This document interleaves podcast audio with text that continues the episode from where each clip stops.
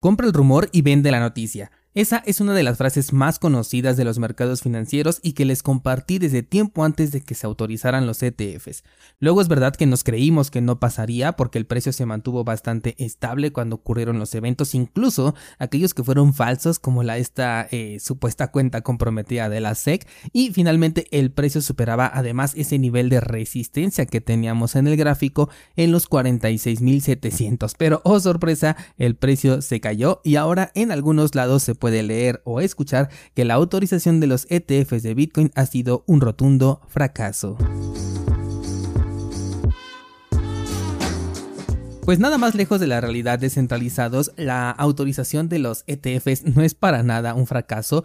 De hecho, no solamente es un gran hito para Bitcoin, eh, es verdad que no para su filosofía, porque sabemos que estos nuevos instrumentos de inversión son centralizados y porque desde mi perspectiva son derivados, aunque técnicamente no se les pueda llamar así, se los expliqué esto el día viernes pero también han sido un gran hito para las empresas centralizadas, que desde el punto de vista que lo quieras ver salen ganando, ya sea porque tienen un nuevo instrumento de inversión que está acaparando en este momento todas las miradas y salió en todas las noticias del mundo, ya sea porque están adquiriendo un bien que es limitado, aunque bueno, en este caso comparten la custodia con una empresa supuestamente especializada, o bien porque si de casualidad el objetivo fuera retirar el circulante de Bitcoin del mercado a muy largo plazo, esa especulación extraña que tengo desde el año pasado, pasado, bueno, pues este plan ya habría comenzado. Por donde sea que se le vea, para ellos son excelentes noticias. Lo que refleja el precio en este momento es ni más ni menos que el escenario más coherente del que de hecho ya habíamos hablado. Les estuve em, diciendo que mi tirada era una subida del precio después de que se diera esta noticia, una subida fugaz que no iba a durar mucho y entonces veríamos una caída que poco a poco se iría juntando con el evento pre-halving y esto dándonos paso a la última oportunidad, digamos, para poder entrar al mercado antes de que la subida continúe, ¿no? Ya no podemos decir que inicie porque recordemos que venimos desde los 15, o sea, ya vamos bastante arriba, ya superamos el doble de ese precio, pero eh, sí de que este movimiento pues continúe porque en realidad no tiene un límite, ¿no?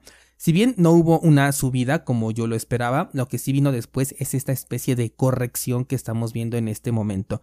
No sin antes darnos, por supuesto, una falsa sensación de que el precio eh, iba a subir, de que no iba a existir esta corrección y por el contrario el precio seguiría subiendo. Hasta les puse en Instagram una imagen del siguiente objetivo, pero el movimiento pues finalmente no confirmó y regresamos al primer escenario. Ese escenario de una corrección después de que se diera la noticia, que probablemente pueda durar un par de meses, considerando que el halving se espera para el mes de abril de este año y que en temas de precio pues los halving pasan prácticamente desapercibidos, o sea que no hay ningún movimiento extraño en el mercado, casi casi como un común y corriente, pero el efecto del halving a donde sí se puede ver es en el largo plazo, es decir, más o menos un año después. A mí esto me parece un movimiento demasiado interesante, de hecho, más allá de que pueda parecerse a un fracaso. De hecho, creo que esta es la última oportunidad para poder comprar antes de la subida de precios. Y sí, yo sé que el año pasado dije lo mismo, esto de la última oportunidad, pero toma en cuenta los precios a los que te lo dije en aquel entonces. Estábamos dentro de un canal que oscilaba entre los 25 y los 32. En esta ocasión, esta última oportunidad de la que te hablo, estamos ya más arriba, porque va de los 32 a los 46. Sigue siendo un precio bastante interesante, incluso si lo comparamos con su máximo histórico, que ahorita está cerca de los 70. Estamos hablando de casi un, eh, un por dos, si es que tomamos el punto más bajo de los 32 mil. Pero ya no son los precios de los que estábamos hablando a fin de año, de la última vez que te dije esto de la última oportunidad, ¿no? así que estamos hablando de oportunidades muy diferentes. Por otro lado, también les comenté que estamos en tiempos de incertidumbre. Por ahí estaba leyendo que BlackRock ya estaba alcanzando su límite de ETFs para poder ofrecer. Recuerda que necesitan tener el activo real para poder ofrecer este instrumento de inversión y esto pues los inclinaría a realizar una nueva compra. Esto también puede afectar directamente al precio en el mercado, pero bueno, ¿qué tan cierta es esta noticia? No lo sabemos y si es que a lo mejor tiene la oportunidad de comprarlo vía OTC sin afectar al precio, pues también pasaría desapercibido o bien terminaría comprándolo en un mercado conocido en donde sí tendría un impacto directo en el precio y de ahí vendríamos pues los charales, ¿no? O los camarones, no me acuerdo cómo, cómo iba esta escala eh, a subirnos a esta gran ballena, ¿no? Así que como te darás cuenta hay demasiadas variantes, así que cualquier cosa se puede esperar en estos momentos y yo creo que en todo este año va a ser bastante eh, atípico, ¿no?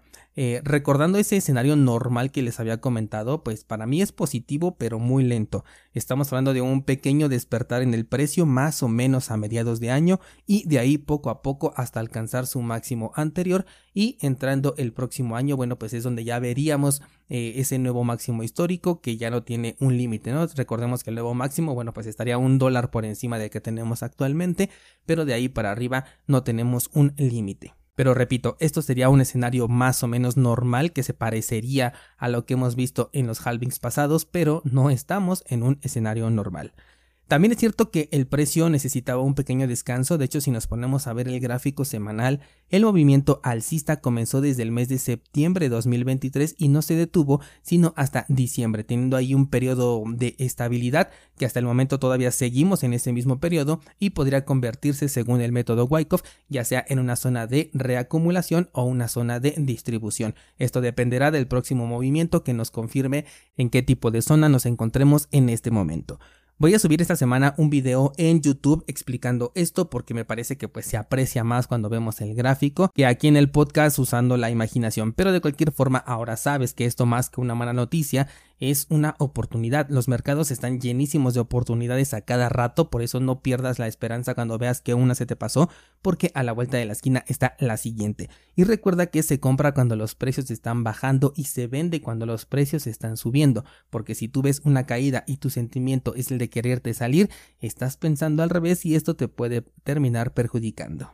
Así que bueno, pendientes al video de YouTube que subo esta semana con este pequeño análisis que te fui comentando aquí en este episodio, pero pues ya en su versión en video. También te quiero comentar algo sobre BlackRock y las ideas que poco a poco ha ido soltando ahorita que ya los ETF son una realidad pero esto lo dejo para el próximo episodio, así sirve que eh, hacemos episodios monotemáticos. No olvides visitar cursosbitcoin.com. Esta semana seguimos con el análisis a fondo de la Trezor Safe 3, dispositivo que considero que va a reemplazar al modelo de One y se va a quedar como el modelo base de esta empresa. La verdad es que sí me está gustando mucho el dispositivo, siento que vale la pena, es una buena cartera, sobre todo si la quieres para guardar criptomonedas. Estoy probando por ahí las nuevas funciones que tiene y algunas que no había tenido oportunidad de probar, como por ejemplo el hacer un conjoin directamente desde Trezor. Toda esta información la vas a encontrar en el análisis que estoy compartiendo en cursosbitcoin.com junto a otras 700 clases en video a las que puedes acceder con tu suscripción. Eso sería todo por el día de hoy descentralizados. Muchas gracias y hasta la próxima.